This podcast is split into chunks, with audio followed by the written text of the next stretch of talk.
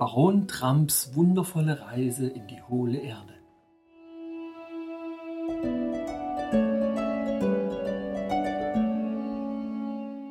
Familie Donald J. Trump Prophezeiung von vor 130 Jahren.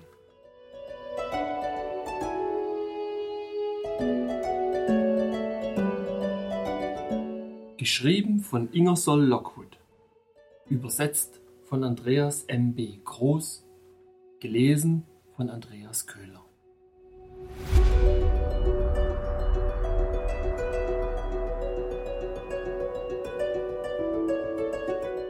Kapitel 13 Wie ich mich an die Arbeit machte, um ein Unrecht ungeschehen zu machen, das im Königreich der Megamenkis begangen worden war, und wie Bulger dabei half.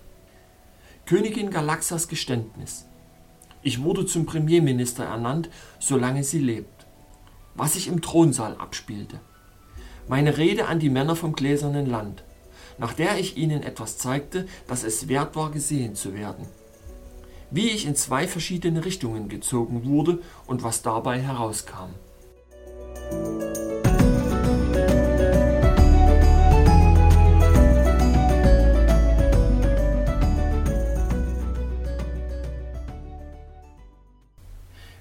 Erste, was ich tat, nachdem die echte Prinzessin Kristallina mich verlassen hatte, war, Dr. Nebulosus aufzusuchen und von ihm die genaue Zahl der Stunden zu erfahren, bis das Herz der Königin versagen würde. Da er gerade eine Untersuchung durchführte, konnte er es auf die Minute genau sagen. Es waren 17 Stunden und 13 Minuten. Eine ziemlich kurze Zeit, das müsst ihr zugeben, liebe Freunde, um eine so wichtige Angelegenheit zu erledigen, wie ich sie im Sinn hatte. Ich machte mich dann direkt auf den Weg zum königlichen Palast und verlangte eine Privataudienz bei der Herrin des Kristallthrons. Auf Anraten von Sir Amber O'Pake und Lord Cornucore lehnte sie es entschieden, aber gnädig ab, mich zu empfangen und begründete dies damit, dass die Aufregung, die einem Gespräch mit dem Mann aus Kohle, so hatten mich die Megamenkis genannt, sicher folgen würde, ihr Leben um 13 Minuten verkürzen würde. Aber ich ließ mich nicht so leicht aus der Ruhe bringen. Ich setzte mich hin, ergriff eine Feder und schrieb die folgenden Worte auf ein Stück glasierter Seide. An Galaxa, Königin der Mikamenkis, Herrin des Kristallthrons. Ich, Lord Bulger, ein mikamenkischer Adliger, der als erster entdeckte, dass die echte Prinzessin nicht auf den Stufen des Kristallthrons saß, verlange eine Audienz für meinen Meister Baron Sebastian von Trump, gemeinhin bekannt als kleiner Baron Trump. Und auf seine Veranlassung hin frage ich, was sind 13 Minuten deines Lebens, o Königin Galaxa, im Vergleich zu den langen Jahren des Kummers und der Enttäuschung, die deinem königlichen Kind bevorstehen? Diesen Brief in den Mund nehmend, sprang Bulger mit langen und schnellen Sprüngen davon. In wenigen Minuten war er in der Gegenwart der Königin, denn die Wachen waren erschrocken zurückgewichen, als sie ihn mit seinen dunklen, entrüstet blickenden Augen herankommen sahen. Er erhob sich auf seine Hinterfüße und legte Galaxa den Brief in die Hände. Kaum hatte sie ihn gelesen, fiel sie in Ohnmacht, und alles war in Aufruhr im und um den Palast. Ich wurde eilig herbeigerufen und der Audienzsaal wurde von allen Anwesenden geräumt, außer von Dr. Nebulosus, Sir Amber O'Pake, Lord Cornucore, Lord Bulger und mir. Schickt nach dem Damosil Glühstein, befahl die Königin, und als sie erschienen war, befahl Galaxa ihr zum Erstaunen aller, außer Bulger und mir, die Stufen des Kristallthrons zu besteigen. Dann umarmte die Königin sie auf das Zärtlichste und sprach folgende Worte. O treue Ratsherren und weise Freunde aus der Oberwelt, dies ist die wahre Prinzessin Kristallina, die ich all die Jahre böswillig und zu Unrecht von ihrem hohen Stand und ihren königlichen Privilegien ferngehalten habe. Sie wurde mit einem Fleck im Herzen geboren, und ich fürchtete, dass es sinnlos wäre, mein Volk zu bitten, sie als meine Nachfolgerin zu akzeptieren. Ja, Herrin des Kristallthrons, rief Lord Cornucore aus, du hast weise gehandelt. Dein Volk hätte sie niemals als Prinzessin Kristallina angenommen, denn da es nach den Gesetzen unseres Landes nicht das Privileg hat, selbst nachzusehen, hätte es niemals geglaubt, dass dieser Fleck im Herzen der Prinzessin nur ein winziger Fleck wie ein einzelner haarfeiner Kristall im Arm deines prächtigen Throns ist. Darum, o Königin, raten wir dir, deine letzten Stunden nicht durch Differenzen mit deinen liebenden Untertanen zu vergiften. Mein Herr Konjunkor, sagte ich mit einer tiefen Verbeugung, Ich wage es, meine Stimme gegen die eure zu erheben und bitte die Königin Galaxa um Erlaubnis, mit ihrem Volk zu parlieren. Verbietet es, königliche Dame! schrie Sir Amber O'Pake wild, worauf Bulger ein leises Knurren von sich gab und seine Zähne zeigte. Königin Galaxa, fügte ich ernsthaft hinzu, ein zugegebenes Unrecht ist halb wieder gut gemacht. Diese schöne Prinzessin, das ist wahr, hat einen Fleck in ihrem Herzen, der nicht zu dem Namen passt, den dein Volk ihr gegeben hat. Bittet mich, Herr zu sein, bis euer Herz versiegt, und ich verspreche euch bei der Ritterschaft aller Trams, dass ihr drei Stunden Glück haben werdet, ehe euer königliches Herz aufhört zu schlagen. So sei es, kleiner Baron, rief Galaxa freudig aus. Ich ernenne dich zum Premierminister für den Rest meines Lebens. Bei diesen Worten brach Bulger in ein freudiges Bellen aus und leckte, sich auf seine Hinterbeine erhebend, der Königin zum Zeichen seiner Dankbarkeit die Hand, während die schöne Prinzessin mich mit einer Liebe ansah, die zu tief war, um sie in Worte zu fassen. Ich hatte nun nur wenige Stunden Zeit zu handeln. Die Aufregung, so versicherte mir Dr. Nebulosus, würde das Leben der Königin um eine volle Stunde verkürzen. Es war immer meine Gewohnheit gewesen, eine kleine, aber ausgezeichnete Lupe, eine doppelte Konvexlinse mit mir herumzutragen, um winzige Objekte zu untersuchen und auch um Inschriften zu lesen, die zu fein waren, um sie mit bloßem Auge zu sehen. Ich rief eilig einen geschickten Metallarbeiter herbei und wies ihn an, die Linse in ein kurzes Rohr zu setzen und dieses Rohr in ein anderes einzuschließen, so dass ich es nach Belieben verlängern konnte. Dann rief ich so viele Oberhäupter der Nation zusammen, wie der Thronsaal fassen konnte, und bat Lord Cornucore, ihnen das Geständnis mitzuteilen, das Königin Galaxa abgelegt hatte, nämlich, dass Damosil Glowstone in Wirklichkeit Prinzessin Kristallina und Prinzessin Kristallina Damosil Glowstone war. Diese Information verschlug ihnen die Sprache, aber als Lord Conjucore fortfuhr, die ganze Geschichte zu erzählen und ihnen zu erklären, warum die Königin diesen Betrug an ihnen begangen hatte, brachen sie in das wildeste Wehklagen aus und wiederholten immer wieder in jämmerlichen Tönen ein Fleck in ihrem Herzen, ein Fleck in ihrem Herzen, oh schreckliches Unglück, oh jammervoller Tag, sie kann nie unsere Prinzessin sein, wenn sie einen Fleck im Herzen hat. Inzwischen waren meine Vorbereitungen abgeschlossen. Ich hatte die Prinzessin Kristallina vor die Tür des Thronsaals gestellt, wo sie hinter den dicken Vorhängen verborgen stand, und in ihrer Nähe hatte ich Dr. Nebulosus mit einem großen runden Spiegel aus poliertem Silber in der Hand postiert. Mit lauter Stimme um Ruhe bittend wandte ich mich so an die weinenden Untertanen der Königin Galaxa. O Mikamenkis, Männer des gläsernen Landes, transparentes Volk, ich schätze mich sehr glücklich, zu dieser Stunde unter euch zu sein und von eurer gnädigen Königin die Erlaubnis zu erhalten, meine Stimme zur Verteidigung der unglücklichen Prinzessin mit dem Fleck in ihrem Herzen zu erheben. Da ich von edler Geburt und ein Bewohner einer anderen Welt bin, war es mir erlaubt, die trauernde Prinzessin zu durchschauen, und ich habe es getan. Ja, Megamenkis, ich habe in ihr Herz geschaut. Ich habe den Fleck darin gesehen. Hört zu, ihr Männer des gläsernen Landes, und ihr sollt wissen, wie dieser Fleck dorthin kam. Denn es ist nicht, wie ihr zweifellos denkt, ein kohlschwarzer Fleck in diesem schönen Gemach, klarer als die Säulen des Thrones von Galaxa. Oh nein, Megamenkis, tausendmal nein.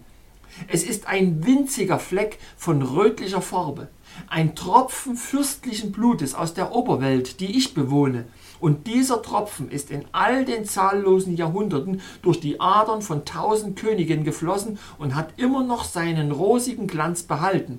Erinnert sich immer noch an den glorreichen Sonnenschein, der ihn ins Leben rief. Und nun, Männer des gläsernen Landes, damit ihr nicht denkt, dass ich aus irgendeinem dunklen Grunde etwas anderes als die reine und nüchterne Wahrheit sage, seht, ich zeige euch das Herz der schönen Kristallina in seinem Leben und Sein, wie es ist, schlagend und pochend, mit Hoffnung und Furcht vermischt. Schaut und urteilt selbst. Und damit gab ich denjenigen, die sich außerhalb des Palastes befanden, ein Zeichen, meine Anweisungen auszuführen. Augenblicklich wurden die dicken Vorhänge zugezogen und der Thronsaal in Dunkelheit gehüllt, und im selben Augenblick fing Dr. Nebulosus mit seinem Spiegel die starken weißen Lichtstrahlen ein und warf sie auf Kristallinas Körper, während ich durch eine Öffnung in den Vorhängen eilig die Röhre anbrachte, an der die Linse befestigt war und das reflektierte Bild ihres Herzens einfing und es in klarer und verblüffender Sicht auf die gegenüberliegende Wand des Thronsaals warf. Als sie sahen, wie klein der Fleck war und wie wahrheitsgetreu ich ihn beschrieben hatte, fielen die Mikamenkis vor lauter Freude in Tränen aus, und dann riefen sie wie mit einer Stimme aus Es lebe die schöne Prinzessin Kristallina mit dem Rubinfleck in ihrem Herzen und zehntausend Segenswünsche auf das Haupt des kleinen Barons Trump und Lord Bulger für die Rettung unseres Landes vor grausamen Zwistigkeiten. Die Leute draußen griffen den Ruf auf, und in wenigen Augenblicken war die ganze Stadt mit Scharen von Untertanen der Königin Galaxa bevölkert, die sangen und tanzten und von ihrer Liebe zu der schönen Prinzessin mit dem Rubinspritzer im Herzen erzählten. Ich hatte mein Wort gehalten.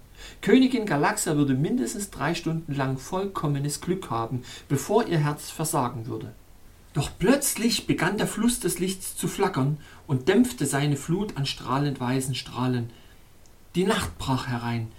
Geräuschlos, wie von Zauberhand, verschwanden die Megamenkis aus meinem Blickfeld und stahlen sich auf der Suche nach Betten davon.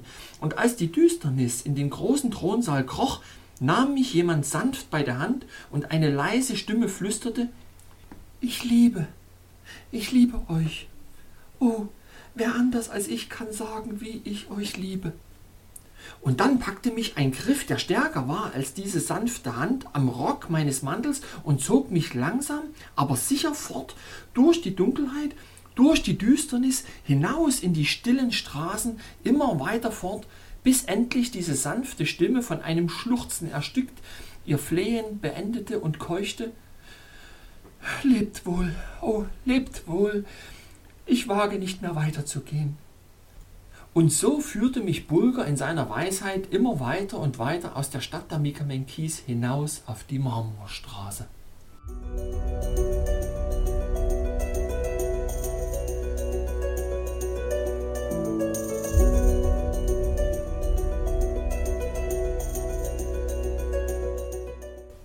Kapitel 14 Bulger und ich kehren dem schönen Reich der Königin Kristallina den Rücken zu wunderbares Sprachrohr der Natur. Kristallinas Versuch, uns umzustimmen. Wie ich Bulger davon abhielt, nachzugeben. Einige Vorfälle unserer Reise entlang der Marmorstraße und wie wir zum glorreichen Tor aus massivem Silber kamen.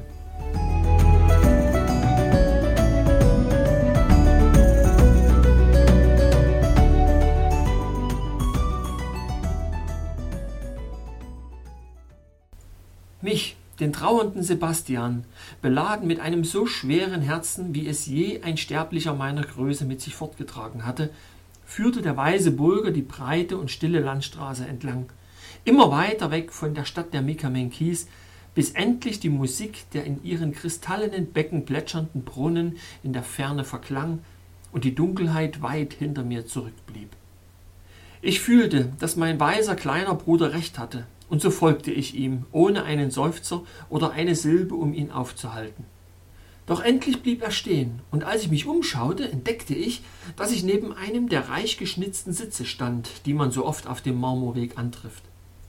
Ich war ebenso fußmüde wie herzschwer, streckte die Hand aus und berührte die Feder, von der ich wusste, dass sie den Sitz in ein Bett verwandeln würde, und kroch darauf, während sich mein weißer Bulger neben mich schmiegte und fiel bald in einen tiefen und erfrischenden Schlaf. Als ich erwachte und, als ich mich aufsetzte, nach der Hauptstadt der Königin Kristallina zurückblickte, konnte ich den Fluss des Lichts sehen, der seine Flut weißer Strahlen weit in der Ferne ergoss. Aber nur ein schwacher Abglanz kam dorthin, wo wir die Nacht verbracht hatten. Und da wusste ich, dass mein treuer Gefährte mich bis an die äußerste Grenze des Mikamenki-Reiches geführt hatte, bevor er angehalten hatte. Ja, gewiss, denn als ich die Augen hob, stand dort über dem Bett die schlanke Kristallsäule, die das Ende des gläsernen Landes markierte, und auf ihrer Vorderseite las ich den Auszug aus einem königlichen Erlass, der es einem Mikamenki verbot, diese Grenze zu überschreiten, da er sich sonst das ernsthafte Missfallen der Königin zuziehen würde. Vor mir war Dunkelheit und Ungewissheit. Hinter mir lag das schöne Königreich des gläsernen Volkes, noch in Sichtweite, erleuchtet wie eine lange Reihe glücklicher Häuser, in denen die Feuer hell und warm auf den Herdplatten loderten. Sollte ich umkehren? Habe ich gezögert? Nein. Ich sah ein paar sprechende Augen auf mich gerichtet und hörte ein leises, ungeduldiges Wimmern, das mich zum Weitergehen ermunterte. Ich bückte mich befestigte ein Stück Seidenschnur, das ich vom Bett genommen hatte, an Bulgers Halsband und bedeutete ihm, mir den Weg zu zeigen. Es dauerte lange, bis das Licht von Königin Kristallinas Stadt ganz verblasste. Und selbst als es aufhörte, mir die Größe und Schönheit des weiten unterirdischen Ganges zu verdeutlichen, konnte ich es immer noch wie einen silbernen Stern weit, weit hinter mir glitzern sehen. Aber schließlich verschwand es, und dann fühlte ich, dass ich mich für immer von der lieben kleinen Prinzessin mit dem Fleck im Herzen getrennt hatte. Bulger schien nicht die geringste Schwierigkeit zu haben, in der Mitte des Marmorweges zu bleiben und ließ die Führungsleine nicht einen Moment lang locker werden. Es war jedoch keineswegs eine Wanderung durch völlige Dunkelheit, denn die Eidechsen, von denen ich bereits gesprochen habe, wurden durch das Geräusch meiner Schritte geweckt, schnappten mit ihren Schwänzen und zündeten ihre winzigen Taschenlampen an, um eifrig zu versuchen, herauszufinden, woher das Geräusch kam und was für ein Wesen es war, das in ihr stilles Reich eingedrungen war. Wir hatten vielleicht zwei Meilen zurückgelegt, als plötzlich eine tiefe und geheimnisvolle Stimme an mein Ohr drang, so sanft und leise, als wäre sie vom klaren Sternenhimmel meiner eigenen schönen Welt herabgestiegen. Sebastian, Sebastian, murmelte wieder die sanfte, echoartige Stimme, die von den Felswänden neben mir kam. Hastig näherte ich mich der Stelle, von der die Worte zu kommen schienen, und legte mein Ohr an die glatte Felswand. Wieder sprach dieselbe leise, seufzende Stimme meinen Namen aus, so deutlich und so dicht neben mir, dass ich die Hand nach Christelina ausstreckte, denn es war ihre Stimme, dieselbe tiefe, süße Stimme, die mir im Gespenstergarten von ihrem Kummer erzählt hatte. Aber es war niemand da. Als ich jedoch meine linke Hand ausstreckte, fuhr ich an der Wand entlang und bemerkte eine runde, glatte Öffnung in der Felswand, eine Öffnung von der Größe eines Regenwasserrohrs in der Oberwelt. Sofort kam mir in den Sinn, dass sich diese Öffnung durch eine Laune der Natur kilometerweit durch den massiven Felsen zurück zur Stadt der Megamenkis erstreckte und genau in den Thronsaal der Prinzessin Kristallina führte. Ja, ich hatte recht.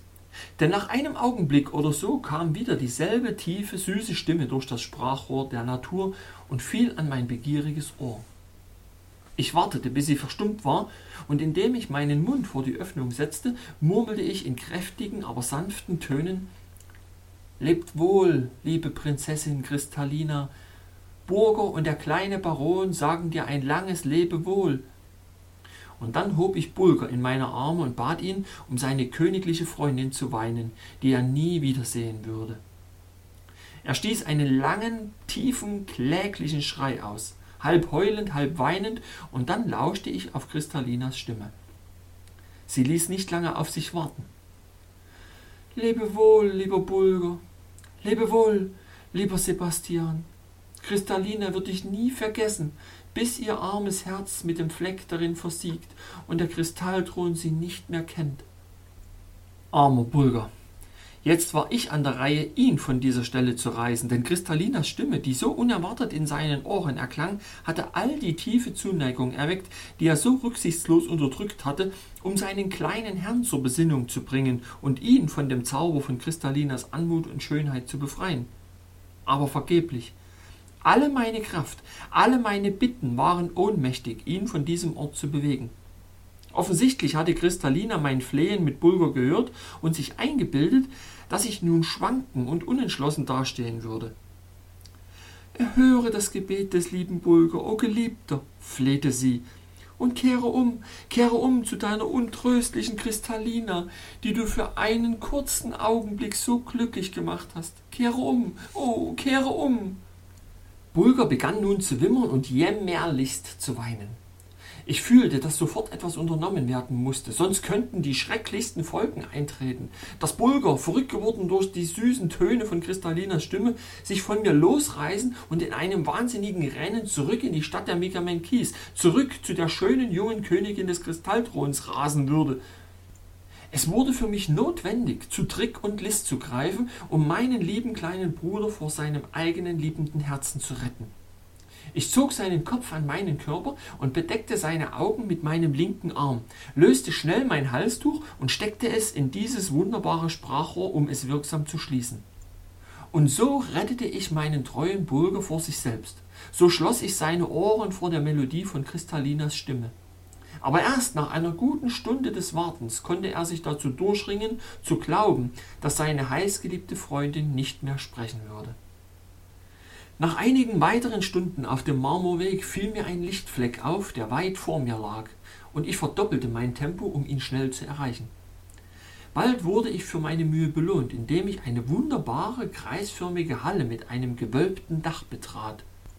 In der Mitte dieses schönen Tempels der unterirdischen Welt sprudelte ein prächtiger Brunnen mit einem mächtigen Wasserschwall, der eine solche Phosphoreszenz mit sich brachte, dass diese riesige runde Kammer in einem blassgelben Licht erstrahlte, in dem die unzähligen Kristalle des Dachs und der Seiten prächtig funkelten. Hier verbrachten wir die Nacht oder das, was ich die Nacht nannte, erfrischten uns mit Speisen, die ich aus dem Reich der Mikamenkis mitgebracht hatte, und tranken und badeten in der wunderbaren Quelle, die mit einem Rauschen und Brausen in die Luft aufstieg und sie mit einem seltsamen und wechselhaften Glanz erfüllte. Als wir erwachten, fühlten Bulger und ich uns sowohl körperlich als auch geistig sehr erfrischt, und wir beeilten uns, das hohe Portal zu finden, das sich zur Marmorstraße öffnete, und stapften bald wieder auf ihr entlang. Stunde um Stunde blieben wir auf den Beinen, denn irgendetwas sagte mir, dass wir nicht weit von den Grenzen eines anderen Bereichs dieser Welt innerhalb einer Welt entfernt sein konnten, und diese innere Eingebung von mir erwies sich als richtig, denn Bulger gab plötzlich ein freudiges Bellen von sich und begann herumzutollen, als wollte er sagen, Oh, kleines Herrchen, wenn du nur meinen scharfen Geruchssinn hättest, würdest du wissen, dass wir uns irgendeiner menschlichen Behausung nähern. Und tatsächlich, in wenigen Augenblicken kroch ein schwaches Licht unter den mächtigen Bögen des breiten Korridors hindurch. Und jeden Augenblick wurde es stärker, bis ich nun deutlich um mich herum sehen konnte. Und dann erblickte ich plötzlich die Quelle dieses zaghaften und unsteten Lichts. Vor mir türmten sich zwei gigantische Kandelaber aus geschnitztem und ziseliertem und poliertem Silber, beide mit hundert Lichtern gekrönt, einer auf jeder Seite des Marmorwegs. Nicht die gedämpften weichen Flammen von Öl oder Wachs, sondern die weißen Feuerzungen, die von entzündetem Gas erzeugt wurden, das aus der Retorte des Chemikers entwich. Es war wunderbar, es war prächtig, und ich stand da und schaute hinauf zu diesen großen Ansammlungen von Flammenzungen, gebannt von der herrlichen Beleuchtung, die so in stiller Majestät an diesem Tor zu irgendeiner Stadt der Unterwelt stand. Bulgers warnendes Knurren brachte mich zu mir selbst. Aber ich muss dieses Kapitel hier beenden, liebe Freunde, und innehalten, um meine Gedanken zu sammeln, bevor ich fortfahre, Ihnen zu erzählen, was ich sah, nachdem ich dieses herrliche Tor passiert hatte, das von diesen zwei gigantischen Kandelabern aus massivem Silber beleuchtet wurde.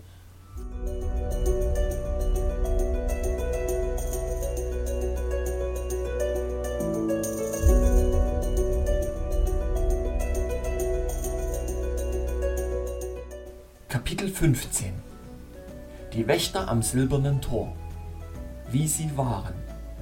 Unser Empfang durch sie. Ich mache eine wunderbare Entdeckung. Das erste Telefon der Welt. Bulge und ich schließen Freundschaft mit diesen Fremden. Eine kurze Beschreibung der Sudopsis, das heißt Scheinaugen, oder des Formivolks, das heißt der Ameisenmenschen. Wie ein Blinder ihre Schrift lesen kann.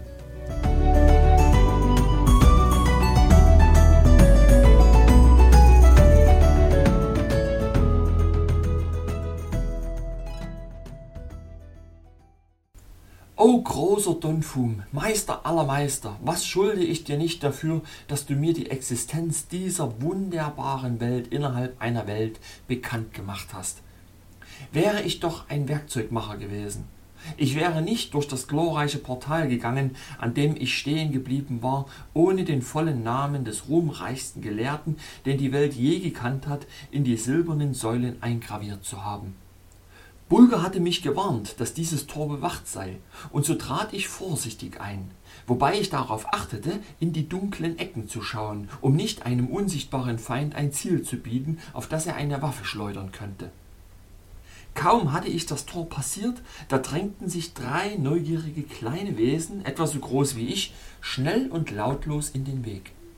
Sie trugen kurze Jacken, Kniebundhosen und Gamaschen, die bis zu den Knöcheln reichten, aber keine Hüte oder Schuhe, und ihre Kleidung war reichlich mit schönen Silberknöpfen verziert.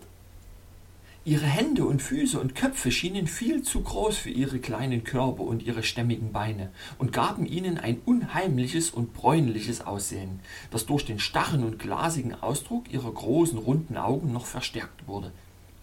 Als ich sie zum ersten Mal erblickte, hielten sie sich an den Händen fest. Aber jetzt standen sie, jeder mit seinen ausgestreckten Händchen in Richtung Bulger und mir, fuchtelten seltsam in der Luft herum und bewegten ihre langen Finger, als wollten sie uns mit einem Zauberspruch belegen.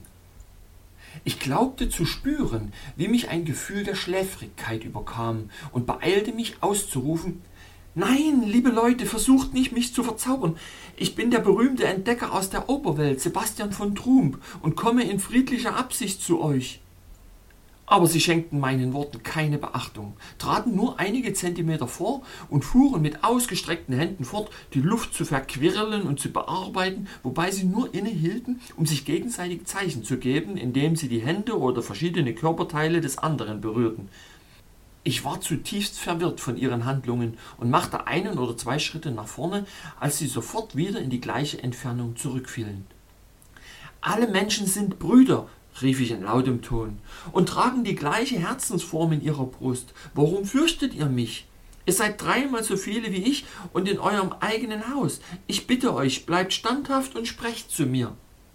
Während ich diese Worte aussprach, zuckten sie immer wieder mit dem Kopf zurück, als ob der Klang meiner Stimme sie ins Gesicht schlagen würde. Es war sehr seltsam. Plötzlich zog einer von ihnen ein Knäuel Seidenschnur aus seiner Tasche, rollte es geschickt ab und warf mir das eine Ende zu. Es flog direkt auf mich zu, denn sein Ende war mit einer dünnen Scheibe aus poliertem Silber beschwert, wie auch das Ende, das der Werfer in der Hand hielt. Als nächstes öffnete er seine Jacke und drückte die Scheibe offenbar an seinen nackten Körper, direkt über sein Herz. Ich beeilte mich, das gleiche mit meiner zu tun und hielt sie fest. Nachdem dies geschehen war, zog er sich ein oder zwei Schritte zurück, bis die seidene Schnur ganz straff gezogen war. Dann hielt er inne und blieb einige Augenblicke stehen, ohne einen Muskel zu bewegen. Dann reichte er die Scheibe an einen seiner Begleiter weiter, der sie seinerseits an sein Herz drückte und sie an den dritten der Gruppe weiterreichte. Mit der Schnelligkeit eines Gedankens platzte nun die Wahrheit über mich herein. Die drei Heinzelmenschen vor mir waren nicht nur blind, sondern auch taub und stumm. Der einzige Sinn, auf den sie sich verließen und der bei ihnen von erstaunlicher Schärfe war, war der Sinn für Gefühle. Die seltsamen Bewegungen ihrer Hände und Finger, die so sehr dem Schlagen und Winken der Fühler eines Insekts ähnelten, dienten lediglich dazu, die Vibrationen der Luft, die durch die Bewegungen meines Körpers in Bewegung gesetzt wurden, aufzufangen und zu messen. Auch ihre großen runden Augen hatten nur den Sinn des Fühlens, der aber so wundersam scharf war, dass er fast wie die Kraft des Sehens war und sie durch die Vibration der Luft auf den Kugeln in die Lage versetzte, genau zu erkennen, wie nahe ein sich bewegendes Objekt bei ihnen ist. Ihre Absicht, mir die seidene Schnur und die silberne Scheibe zuzuwerfen, bestand darin, den Schlag meines Herzens zu messen und ihn mit ihrem eigenen zu vergleichen, um festzustellen, ob ich ein Mensch wie sie war. Sie können sich mein Erstaunen vorstellen, liebe Freunde, als ich sah, wie einer von ihnen auf die Silberscheibe zeigte und mir durch Zeichensprache zu verstehen gab, dass sie das Herz des Lebewesens in meiner Gesellschaft fühlen wollten. Ich bückte mich und beeilte mich, ihre Neugier zu befriedigen, indem ich die Scheibe über das Herz meines lieben Bulgers legte. Sofort zeigte sich auf ihren Gesichtern ein Ausdruck höchst drolligen Erstaunens, als sie die Scheibe von einem zum anderen weiterreichten und sie an verschiedene Stellen ihres Körpers drückten, mal an die Brust, mal an die Wangen und sogar an die geschlossenen Augenlider. Natürlich wusste ich, dass ihr Erstaunen von dem schnellen Schlagen von Bulgers Herz ausging, und ich genoss ihre kindliche Überraschung sehr. Jeder Ausdruck von Furcht verschwand nun aus ihren Gesichtern, und ich war entzückt über den Ausdruck von süßer Stimmung und guter Laune, der ihre Züge umspielte, die nun in ein Lächeln gehüllt waren. Langsam und auf Zehenspitzen näherten sie sich Bulger und mir und vergnügten sich mehrere Minuten lang mächtig, indem sie mit ihren langen elastischen Fingern über unsere Körper hin und her fuhren. Es dauerte nicht lange, bis sie entdeckten, dass ich im Grunde genommen ein Geschöpf ihrer eigenen Art war, aber nicht so bei Bulger. Ihre runden Gesichter wurden gesäumt und gezeichnet von Verwunderung, als sie sich mit seinem für sie seltsamen Körperbau vertraut machten, und immer wieder, wenn sie ihn abtasteten, hielten sie inne und tauschten mit blitzartigen Bewegungen ihrer Finger auf den Händen, Armen und Gesichtern der anderen Gedanken über das wunderbare Wesen aus, das durch das Tor ihrer Stadt getreten war.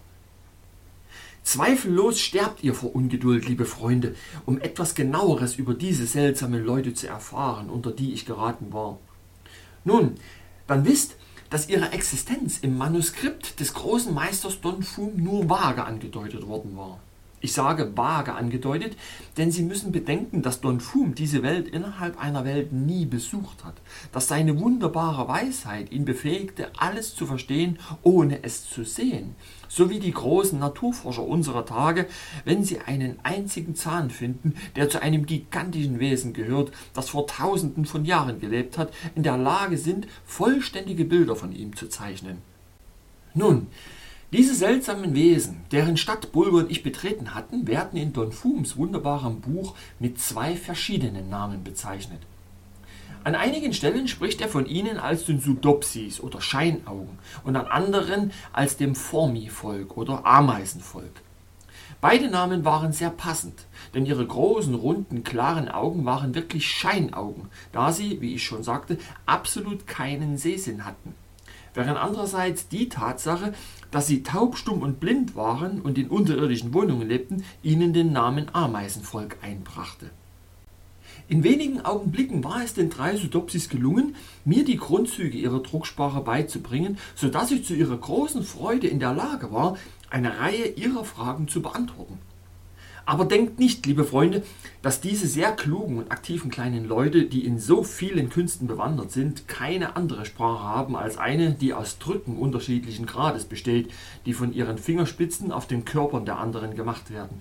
Sie hatten eine sehr schöne Sprache, die so reichhaltig war, dass sie in der Lage waren, die schwierigsten Gedanken auszudrücken, den verschiedensten Gefühlen Ausdruck zu verleihen. Kurzum, eine Sprache, die der unseren in jeder Hinsicht gleichkam. Mit einer Ausnahme, sie enthielt absolut kein Wort, das ihnen auch nur die geringste Vorstellung davon geben konnte, was Farbe ist.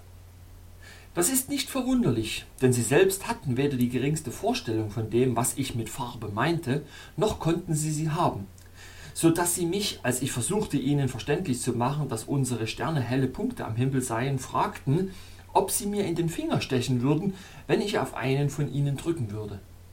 Aber ihr wollt sicher wissen, wie das Formi-Volk überhaupt eine andere Sprache als die der Drücke benutzen kann. Nun, ich werde es dir sagen. Jeder Sudopsi trug an seinem Gürtel ein kleines leeres Buch, wenn ich es so nennen darf, dessen Einband aus dünnen Silberplatten besteht, die je nach Geschmack des Besitzers verschieden geschnitzt und getrieben sind.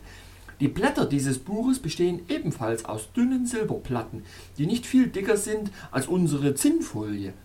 Außerdem hängt an einer seidenen Schnur an seinem Gürtel eine silberne Feder oder besser gesagt ein Griffel.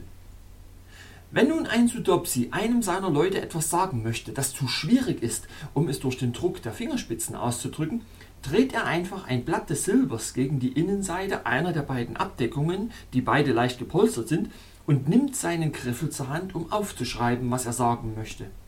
Und wenn er das getan hat, reißt er das Blatt geschickt heraus und reicht es seinem Begleiter, der es nimmt und umdreht, mit den wunderbar empfindlichen Fingerspitzen über die erhabene Schrift fährt und sie mit der größten Leichtigkeit liest. Nur liest er natürlich von rechts nach links, statt von links nach rechts, wie es geschrieben wurde. Wenn ich also im Folgenden meine Gespräche mit dem Formi-Volk wiederhole, werden Sie verstehen, wie sie geführt wurden.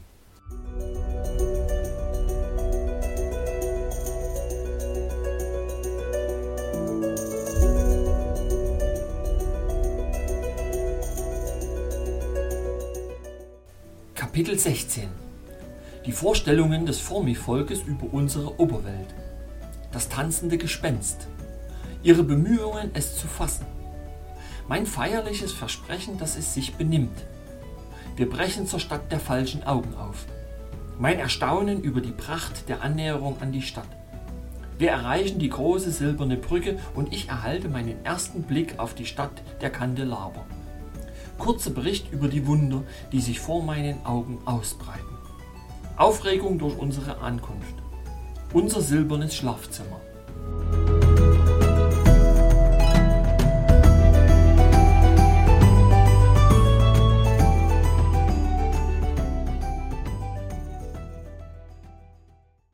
Obwohl Tausende und Abertausende von Jahren vergangen waren, seit das Formi-Volk durch ständige Expositionen gegenüber dem Flackern und Blenden des brennenden Gases, das ihre Vorfahren entdeckt und genutzt hatten, um ihre unterirdische Welt zu erhellen, allmählich ihren Sehsinn verloren hatte und dann infolge der tiefen und schrecklichen Stille, die für immer um sie herum herrschte, auch ihren Gehörsinn und natürlich danach ihre Sprachfähigkeit verloren hatte, dennoch und das ist das Wunderbare daran, behielten sie in ihren Köpfen noch düstere und schemenhafte Überlieferungen von der oberen Welt und der mächtigen Lampe, wie sie die Sonne nannten, die zwölf Stunden lang brannte und dann erlosch und die Welt in Dunkelheit zurückließ, bis die Geister der Luft sie wieder in Ordnung bringen konnten. Und seltsamerweise wurden viele der unwirklichen Dinge der oberen Welt durch die Arbeit ihres Verstandes in Wirklichkeiten verwandelt, während die Wirklichkeiten zu den bloßen Spinnweben des Gehirns geworden waren. So hielten sie zum Beispiel die Schatten, die unsere Körper im Sonnenlicht warfen und die uns ewig auf den Fersen folgten, für wirkliche Geschöpfe, sozusagen für unsere Doppelgänger. Und das wegen dieser tanzenden Gespenster, wie sie sie nannten, die unser Leben lang unsere Schritte verfolgten und bei unseren Festen wie Freudenmädchen saßen. Und dass es für die Leute der Oberwelt ganz unmöglich sei, so ganz glücklich zu sein, wie sie es waren, und es fiel ihnen sofort ein, dass ich ein solches Doppelgespenst auf den Fersen haben müsse, so dass sie sich mehrmals plötzlich an den Händen fassten, einen Kreis um mich bildeten und sich allmählich mit der Absicht näherten, das tanzende Gespenst zu ergreifen. Dies taten sie auch, nachdem ich ihnen versichert hatte, dass es sich nur um den Schatten eines im Licht gehenden Menschen handelte. Da sie aber von der Natur des Lichts überhaupt keine Ahnung hatten, hatte ich für meine Mühe nur Ärger. Sie gaben auch nicht auf, von Zeit zu Zeit die verzweifeltsten und lächerlichsten Anstrengungen zu unternehmen, um den kleinen tanzenden Herrn zu fangen, der, wie sie glauben mussten, ruhig an meinen Fersen entlang stapfte, der aber, wie sie mir mitteilten, viel schneller in seinen Bewegungen war als jedes entweichende Wasser oder jeder fallende Gegenstand. Schließlich hielten sie eine ihrer stillen, aber sehr aufgeregten Besprechungen ab, während derer die tausend blitzartigen Stöße und Schläge, die sie auf die Körper der anderen ausübten, dem Zuschauer den Eindruck vermittelten, sie seien drei taubstumme Schuljungen, die sich um einen Sack Murmeln balgten, und dann teilten sie mir mit, dass sie beschlossen hätten, Bulger und mir zu erlauben, ihre Stadt zu betreten, Vorausgesetzt, ich würde Ihnen das Wort eines Edelmannes geben, dass ich meinen flinkfüßigen Doppelgänger davon abhalten würde, Ihnen irgendeinen Schaden zuzufügen. Ich gab Ihnen das feierliche Versprechen, dass er sich benehmen würde. Daraufhin begrüßten sie sowohl Bulger als auch mich wie Brüder, streichelten unsere Haare, tätschelten unsere Köpfe und küssten mich auf die Wangen, und außerdem sagten sie uns ihre Namen, die da lauteten Langer Daumen, Quadratnase und Zottelbrauen. Die ganze Zeit über hatte ich immer wieder ängstliche Blicke nach vorne geworfen, denn ich konnte es kaum erwarten, die wunderbare Stadt des Ameisenvolkes zu betreten. Ich sage wunderbar, liebe Freunde, denn obwohl ich in meinem Leben schon viele wunderbare Dinge in den fernen Winkeln der Oberwelt gesehen hatte, so gab es doch hier einen Anblick, der, als er sich allmählich vor meinen Augen entfaltete, mein ganzes Herz fesselte und mich nach Atem ringen ließ. Mit nicht geringer Überraschung entdeckte ich gleich zu Beginn, dass die Wände und der Boden des schönen Ganges, durch den die Sudopsis, Bulger und mich führten, aus reinem Silber waren, wobei erstere aus polierten Platten bestanden, die mit fein ausgeführten Ziselierungen und Schnitzereien verziert waren, und letztere, wie in der Tat alle Böden und Straßen und Gänge der Stadt, auf ihren polierten Oberflächen leicht erhabene Zeichen hatten, die ich später erklären werde. Aber als sich Eingang in einen anderen öffnete und dann vier oder mehr, die alle in einer riesigen kreisförmigen Kammer zentriert waren, die wir mit unseren drei Stummenführern durchquerten, nur um in Kammern und Korridore von größerer Größe und Schönheit einzutreten, die alle brillant von Reihen derselben prächtigen Kandelaber beleuchtet waren, die Schwärme von Flammenzungen hochhielten, konnte ich die Szene mit nichts anderem vergleichen als mit einer Reihe von prächtigen Ballsälen und Bankettsälen, aus denen die glücklichen Gäste plötzlich durch das tiefe und schreckliche Grollen einer Erdbebenkatastrophe vertrieben worden waren, da man die Lichter brennen ließ. Nun begann sich die Szene zu verändern. Langer Daumen, der den Weg anführte und in dessen großer Handfläche meine kleine Hand völlig verloren lag, wandte sich plötzlich nach rechts und führte mich einen bogenförmigen Weg hinauf. Ich sah, dass wir eine Brücke über einen Strom überquerten, der so schwarz und träge war wie die Lethe selbst. Aber eine solche Brücke! Nie hatte mein Auge auf einer so leichten und luftigen Spannweite geruht, die von Ufer zu Ufer sprang, nicht das schlichte und solide Werk des Steinmetzes, sondern das schöne und listige Ergebnis der Geschicklichkeit des Schmiedes, wie die Arbeit der Liebe, zart und doch stark und fast zu schön für den Gebrauch. Zwei Reihen silberner Lampen von vorzüglicher Kunstfertigkeit krönten seine anmutig gewölbten Seiten, und als wir an seiner höchsten Krümmung standen, hielt Langdaumen inne und schrieb auf seine Tafel nun, kleiner Baron, sind wir im Begriff, die Wohnstätte unseres Volkes zu betreten. Dein Kopf ist groß, und es ist zweifellos viel Weisheit in deinem Gehirn gespeichert. Mache Gebrauch davon, um das vollkommene Glück unseres Volkes nicht zu stören, denn zweifellos werden viele unserer Leute dir gegenüber misstrauisch sein, und zum ersten Mal seit tausenden von Jahren wird sich ein Sudopsi zum Schlafen niederlegen und in seinen Träumen die Berührung des tanzenden Gespenstes der Oberwelt spüren. Ich versprach Langdaumen, dass er keinen Grund haben sollte, mit mir unzufrieden zu sein, und dann entschuldigte ich mich damit, dass ich müde sei und erfreute meine Augen einige Augenblicke lang an der herrlichen Szene, die sich vor mir ausbreitete. Es war die Stadt des Formivolks in all ihrer Pracht. Einer Pracht, die leider von den Menschen, die in ihr wohnten, nicht gesehen wurde, denn für sie waren die silbernen Mauern und Bögen die endlosen Reihen prächtiger Kandelaber, die ihre zahllosen Bündel nie erlöschender Flammenstrahlen in die Höhe streckten, die vorzüglich geschnitzten und gemeißelten Portale und Tore, seine anmutigen Stühle und Sofas und Betten und Liegen und Tische und Lampen und Becken und Schüsseln und tausende von Einrichtungsgegenstände, alle aus reinstem Silber, gehämmert oder geschmiedet von den geschickten Händen ihrer Vorfahren, als sie noch die Kraft des Sehens besaßen, konnten diese ihre Nachkommen nur durch den einzigen Sinn des Fühlens erkennen. Von den hohen Decken der Korridore und Torbögen, von den vorspringenden Ornamenten der Hausfassaden, von Gesimsen und Zierleisten, von den vier Seiten der Säulen und von den Ecken der Kuppeln und Minarette hingen hier und da und überall silberne Lampen von mehr als orientalischer Schönheit in Form und Ausführung, alle mit ihren nie erlöschenden Flammenzungen, die ein sanftes, wenn auch unstetes Licht aussendeten, das auf die sehenden Augen fiel. Und doch waren diese zahllosen Flammen, mit deren Hilfe ich die Pracht dieser Stadt der silbernen Paläste bestaunen konnte, Leben, wenn nicht Licht für die Sudopsis, denn sie wärmten diese riesigen unterirdischen Tiefen und erfüllten sie mit einer köstlich weichen und seltsam balsamischen Luft. Und doch wenn ich daran denke, dass Bulger und ich die einzigen beiden lebenden Wesen waren, die diese Szene von fast himmlischer Schönheit und Ausstrahlung betrachten konnten. Es machte mich traurig und stürzte mich in einen solchen Anfall tiefer Geistesabwesenheit, dass es eines zweiten sanften Zupfens der Hand des langen Daumens bedurfte, um mich zu mir zu bringen. Als wir die Brücke überquerten und in die eigentliche Stadt eintraten, stellte ich erfreut fest, dass die Straßen und offenen Plätze mit Hunderten von Statuen geschmückt waren, die alle aus massivem Silber bestanden und Exemplare einer Rasse von großer Schönheit darstellten. Und dann kam mir der Gedanke, Wie glücklich es war, dass die Sudopsis nicht auf diese Bilder ihrer Vorfahren blicken konnten und so zu lebenden Zeugen ihres eigenen bedauernswerten Abfalls von der früheren körperlichen Anmut ihrer Rasse wurden. Nun begann das Formi-Volk, wie menschliche Ameisen, die sie waren, aus ihren Behausungen auf allen Seiten der Stadt auszuschwärmen, und mein scharfes Ohr fing das leise schlürfende Geräusch ihrer nackten Füße über die silbernen Straßen auf, als sie sich uns näherten. Ihre Arme blitzten im Licht und ihre Gesichter waren von seltsamen Emotionen gezeichnet, als sie von der Ankunft zweier Geschöpfe aus der Oberwelt erfuhren. Sie waren alle, Männer wie Frauen, in kastanienbraune Seidengewänder gekleidet, und ich schloss daraus, dass sie dieses Material aus denselben Quellen bezogen wie die Mikamenkis. Denn, liebe Freunde, ihr dürft nicht auf die Idee kommen, dass das Formi-Volk den Namen, den Don Fum ihm gegeben hatte, nicht verdiente.